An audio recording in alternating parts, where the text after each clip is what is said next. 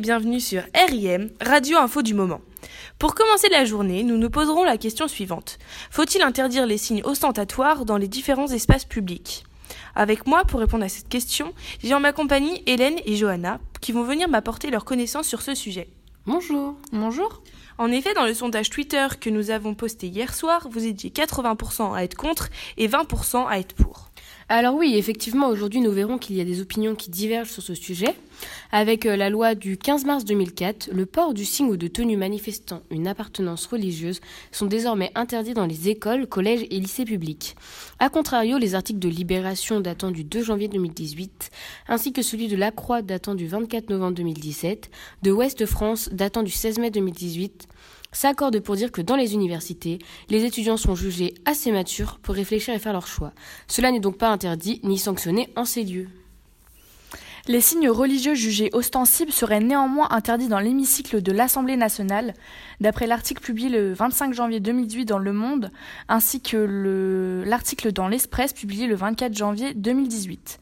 Le bureau de l'Assemblée nationale a adopté mercredi 24 janvier une mesure interdisant le port de signes religieux ostensibles et contraignant les députés à avoir une tenue vestimentaire neutre, une mesure qui va contre la liberté d'expression pour certains élus.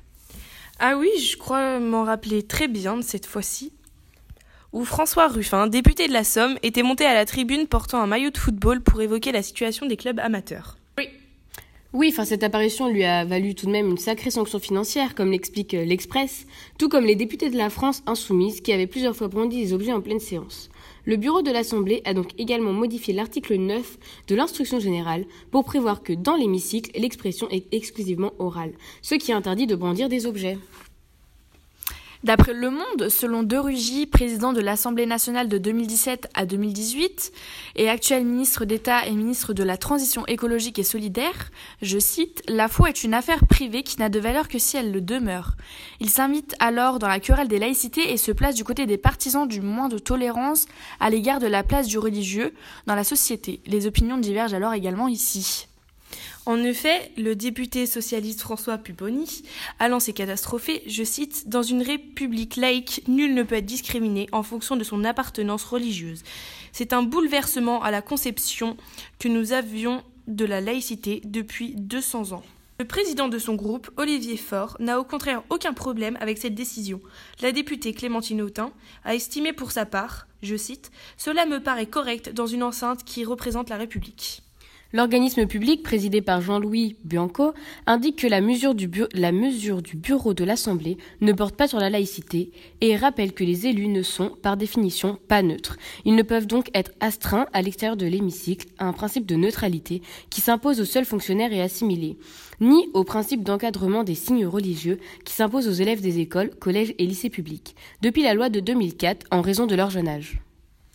Tout à fait, comme l'explique Libération en reprenant l'interview de Christophe Castaner qui était l'invité de Frédéric Mettezo sur France Inter, il déclare la laïcité, c'est garantir le droit de ne pas croire, mais aussi le droit de croire qu'aucune religion ne doit atteindre à ce qu'il fait le fondement de la République.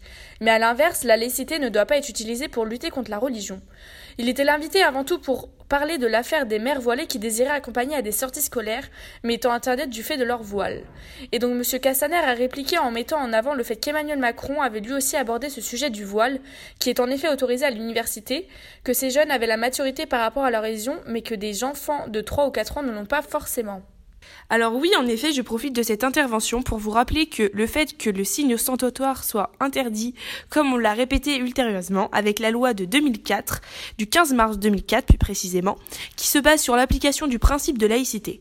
Le port de signes ou de tenues manifestant une appartenance religieuse dans les écoles, dans les collèges et dans les lycées publics sont interdits, comme vous le disiez précédemment, mais il le faut, il faut faire attention tout de même à ne pas mélanger avec la loi de 1905 sur la séparation de l'Église et de l'État, où il est écrit nulle part que les signes religieux sont interdits dans l'espace public.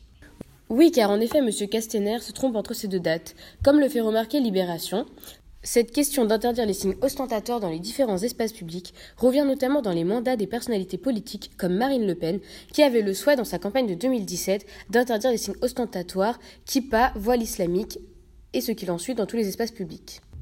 On peut également souligner dans l'article datant du 24 novembre 2017 dans la Croix que le port des signaux religieux peut être interdit en entreprise. En effet, une entreprise peut licencier un salarié refusant d'ôter son voile. Ainsi en a décidé la haute juridiction française dans l'affaire opposant une employée à la société Micropole. Les juges posent toutefois en parallèle trois conditions de taille. Un tel licenciement n'est possible que lorsqu'une règle de neutralité figure dans le règlement intérieur de l'entreprise. De plus, la prohibition de signes religieux se doit d'être générale, le voile islamique ne pouvant être le seul visé. Enfin, ces dispositions ne s'appliquent qu'aux salariés travaillant au contact du public. La Cour de cassation ne fait en réalité que reprendre deux arrêts de la Cour de justice européenne, qui se nomme CJUE, du 14 mars dernier. L'interdiction de porter un foulard islamique, qui découle d'une règle interne d'une entreprise privée interdisant le port visible de tout signe politique, philosophique ou religieux sur le lieu de travail, ne constitue pas une discrimination directe fondée sur la religion, avait ainsi édicté les juges au printemps. D'accord, eh bien, merci beaucoup.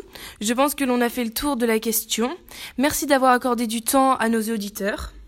Pas de problème, je suis ravie d'avoir pu apporter mes connaissances sur ce sujet, malgré les opinions qui divergent toujours, et que cette réflexion amène à un perpétuel débat.